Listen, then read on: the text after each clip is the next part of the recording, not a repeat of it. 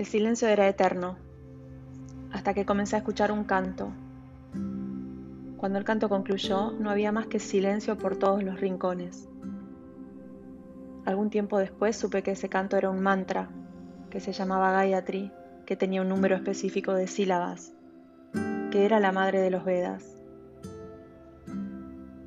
que abría un espacio infinito de sonidos especiales, que como cada sol del amanecer me iniciaba en un nuevo día. Después nada volvió a ser lo mismo.